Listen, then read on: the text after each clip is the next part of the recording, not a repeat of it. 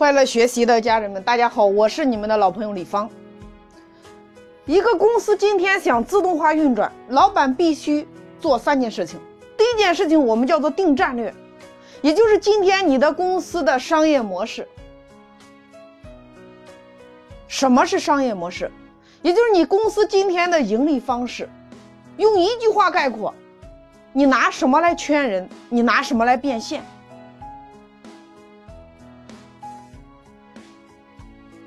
未来的竞争不再是产品的竞争，也不再是渠道的竞争。很多人说未来的竞争是商业模式的竞争，我认为未来的竞争是资源整合的竞争，是终端消费者的竞争。谁能够持有资源，谁持有消费者，持有用户，不管今天他消费什么产品，消费什么服务。你都能盈利的时候，你这个时候你才能立于不败之地。所以今天一家企业或者是一个门店或者一个公司，你之所以经营困难，是因为今天你的盈利方式没有升级，时代在变，你没变。那么我在上一篇章给大家分享过微信、今日头条、百度、三六零杀毒软件他们的盈利方式。也就是说，他们的主页今天他拿来是免费掉的，他的主页拿来免费圈了一波人，根据这一波人之后开始给他推送。第一个盈利叫收取商家的广告费，第二个游戏费用。那微信的王者荣耀大家是有目共睹的。那么第三个做连接，大家打开微信，打开我的，打开支付里边腾讯第三方。那都叫连接，都是收取高昂的过路费。我经常给我的会员在那儿开玩笑，我说：假设今天你的公司 logo 出现在微信第三方，你说今天你还愁什么呢？第四个叫金融，也就是你在支付宝上，你买任何东西，你可以透支，你可以分期。这叫金融，你消费的每一分钱都与它有关系。所以今天大家要思考，你的公司究竟靠什么来盈利？这是第一个，你的公司靠什么来盈利？我发现这么多年的生意，这么多年的商业进程，两个角色一直没变，一个叫厂商，一个叫消费者。正的整个商业进程变来变去，什么变了呢？交易结构，也就是说，中间的流通环节和交易结构和利益分配变了。传统的交易结构、连锁的交易结构、直销的交易结构、电商的交易结构、微商的交易结构，到新零售的交易结构。那什么是交易结构呢？大家仔细听哦。传统的生意，厂商生产出来东西五十，代理商省代七十，地代九十，现代一百二，门店拿走两百四。好了，到顾客手里是两百四。那你发现，流通环节是省代、地代、市代他们在流通，交易环节是他们来。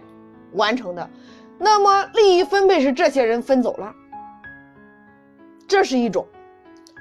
接着我们再说连锁，连锁的交易环节，这个时候它就变了，直接一个店直接针对客户，所以你发现连锁的在和传统的打的话，连锁把传统打的满地找牙，因为连锁的价格相对于传统来说确实是比较便宜。那么你发现利益分配是连锁的门店和顾客之间钱分掉了。第三种叫直销，直销的结构，你发现他五十块钱的东西卖给顾客，卖给这个顾客七十，但是到最终顾客手里还是两百四。直销的，它跟传统的比起来的话，它的东西卖的也不便宜。但是呢，它里边的钱的分配形式是顾客之间把这个利润分掉了，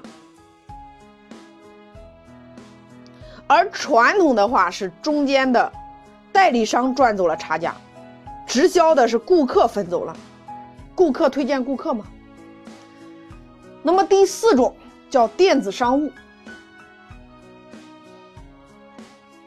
厂商直接电子商务搭一个平台，厂商直接把货给了顾客，钱谁分走了？平台，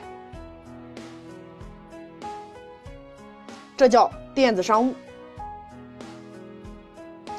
第五个叫微商，微商的交易结构，首先是传统的。层层加价，微商的东西卖的也不便宜。它首先它的交易结构首先是传统的层层加价，五十出来到顾客手里还是两百四。但是微商与传统比起来的话，微商不需要办公室，所以微商的交易模型它首先是传统的，然后它利用直销的顾客推荐顾客，然后它又利用。互联网的，也就是电子商务的传播模型，所以你会发现微商是这个时代新的流通渠道。大家不要对微商过度的吹捧，大家要了解它的裂变形式。它的裂变是里边植入传统的、植入直销的、植入电商的三者合为一了。它的交易模型和分配方式变了，所以大家综合来分析一下，无论是传统的、连锁的、直销的、电子商务的、微商的，还是新零售的，改变原有的交易结构，把原有的利润分配重新进行调整，所以你会发现，厂商没有变，顾客没有变，变来变去就是中间的。交易环节和利润分配，如果你要让我来推荐哪一种比较合适，那我觉得未来各行各业都会微商化。我这里指的微商，指的是微小的商业个体，也就是说，它的裂变形式，未来所有的都会植入这种裂变的方式。也就是它的传播速度，真正厉害的就是连锁加微商，这是未来最厉害的一种模式。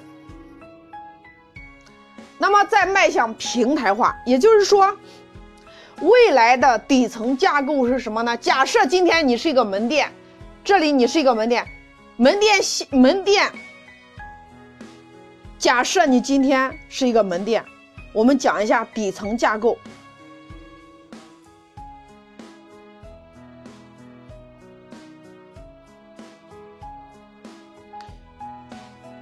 也就是说，实体门店、微商，实体门店下边是微商的裂变形式，实体门店作为入口，下边是微商，在上边是代理商转向做服务，在上边是搭一个平台，这是未来的底层架构。无论你做什么样的生意，都是这样的底层架构，把每一个环节的价值，你能把它利用起来。传统的代理商。他会转向做门店，也就是实体做服务。实体门店的话，除了主营业务之外，实体门店除了主营业务之外，他开始转向经营这一群人的生活方式。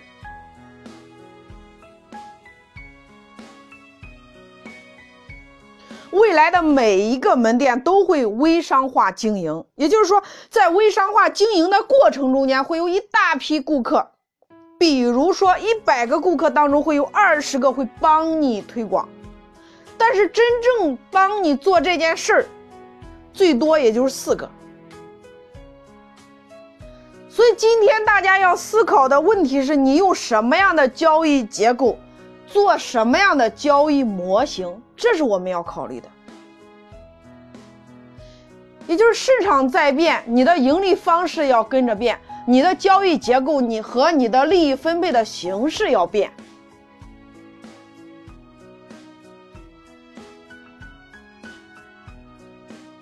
我举例，在一九九六年的时候，马云当时说，不做电子商务，明天就无商可务。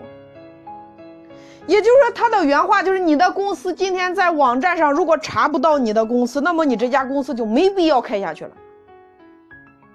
那时候有一大批八零后相信了马云，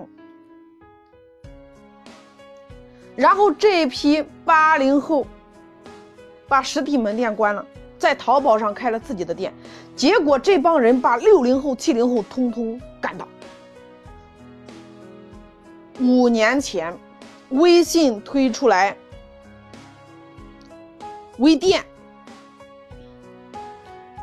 说如果你在微信上没有自己的微信小店，你这个店就会消失。但是当时没有人相信微信，也就是那些九零后开始做了起了面膜。也就是微商的来源，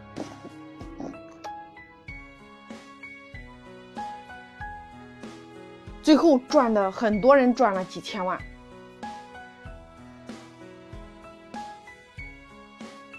所以这是一个时代的改变，盈利方式大家一定要改变。就比如习大大今天上台的第一句话：你要不工业四点零，你产能升级；你要不你互联网加转型升级；你要不一带一路走出去，不然等待你们的四个字儿，死路一条。这不是在吓唬中小微企业。那我想告诉大家，如果你不改变你的盈利方式，等待你的也一样死路一条。我们过去我们的盈利方式叫做赚差价，我们过去的思维投资收入成本利润，但是今天我们的思维需要升级，也就是你的公司拿什么来圈人，拿什么来变现？你的公司有没有一款圈人的产品？还是那句话，一看都是人，你干啥啥都成；一看没有人，你干啥都不成的。所以今天要大家要考虑，我的入口究竟在哪里？我要的那一群人在哪里？我做什么他愿意过来？今天无论你是搞研发的，还是做产品的，你还是开门店的，还是做公司的，你首先需要问自己一个问题：就是我需要的顾客在哪里？我做什么他愿意过来？那我如何来实现盈利？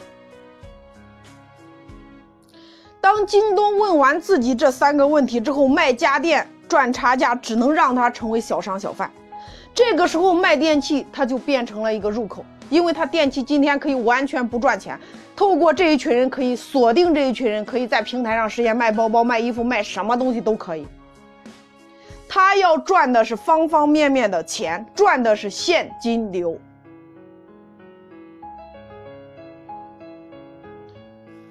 所以很多人今天认为创业需要有钱。大家仔细想一下，李嘉诚、马云、马化腾当年创业的时候有没有钱？包括滴滴，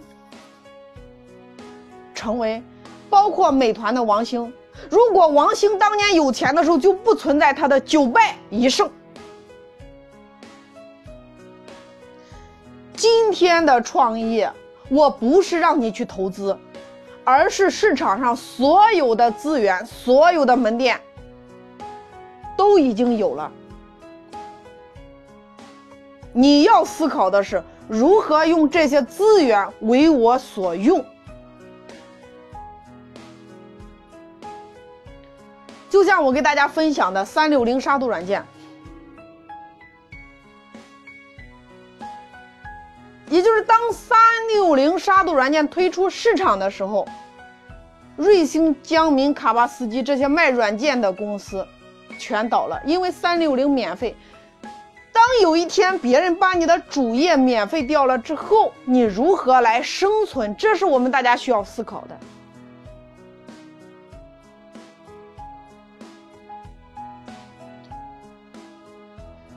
比如。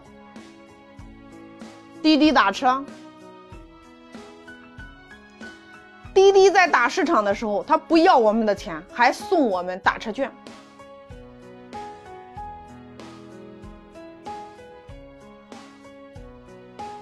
大家知道这家公司滴滴和快滴刚开始打市场的时候，大家知道这家公司的老板是谁吗？一个姓马叫马云，一个姓马叫马化腾，另一个是柳传志唯一的女儿叫柳青。请问这三个巨头在一起做生意会亏吗？大家仔细回忆一下，在你没有用到滴滴和快滴的时候，你是不是很少用到手机支付？我们用了滴滴打车之后，神奇的事情发生，也就是说，我们养成了一种用手机支付的习惯。那大家想一下，背后最受益的是谁？是不是微信和支付宝呀？就像马云，二零一九年四月二十三号发表的演说，他在那儿讲的，他说：“腾讯不是阿里的竞争对手，腾讯是阿里发展过程中的一个伴侣，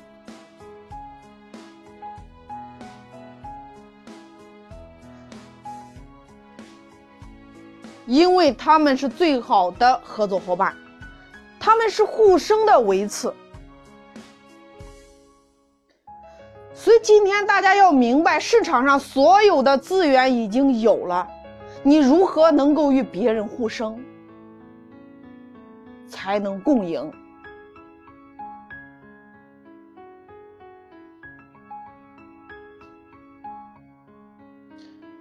我们很多人做生意，假设今天你需要一个专利。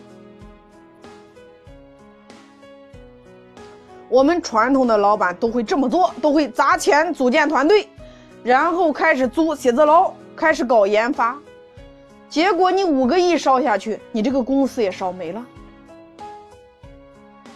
二零一九年四月十六日，华为与沃尔沃汽车联合宣布，针对中国市场，两者达成合作。简单的说。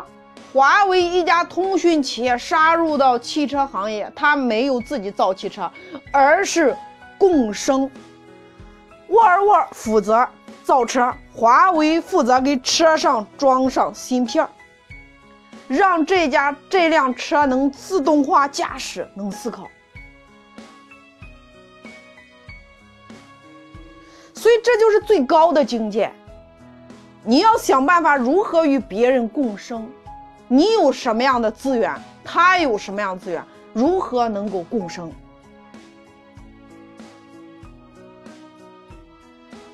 所以大家记住一句话：全天下所有的业务员都是我的业务员，全天下所有的渠道都是我的渠道，只要今天能被我支配。所以今天一个老板要进入更高的维次。商业模式，也就是你的盈利方式，更大的核心内核叫做融合，也就是今天所有的店面、所有的资源、所有的资金、所有的人才、所有的渠道、所有的项目、所有的社会关系，都已经存在。